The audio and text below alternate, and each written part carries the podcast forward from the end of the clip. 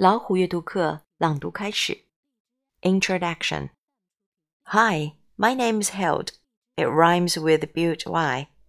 I may be only nine years old, but I'm a serious reporter. I learned all about newspapers from my dad. He used to be a reporter in New York City. I loved going with him to the scene of the crime. Each story was a puzzle to put the pieces together, we had to answer six questions who, what, when, where, why, how. Then we'd solve the mystery. I knew right away I wanted to be a reporter. But I also knew that no big newspaper was going to hire a kid. Did I let that stop me? Not a chance.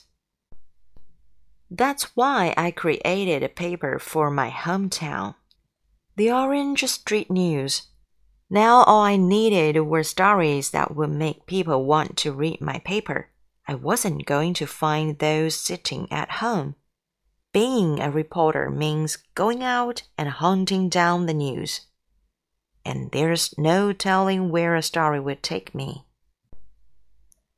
Reporters toolbox active scene, a place where emergency workers are still doing their jobs.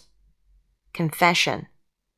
When someone finally admits what he or she did. Evidence. Something that helps prove if a theory is true. Hook. Something interesting that draws the reader into a story. Investigate to dig deeper into a story. Notepad, where a reporter keeps clue, quote, and important notes. Source, a person who gives information to a reporter. Theory, an idea that hasn't been proven yet. Tip, a new bit of information about a story. Witness, a person who sees something happen. I loved going with him to the scene of the crime.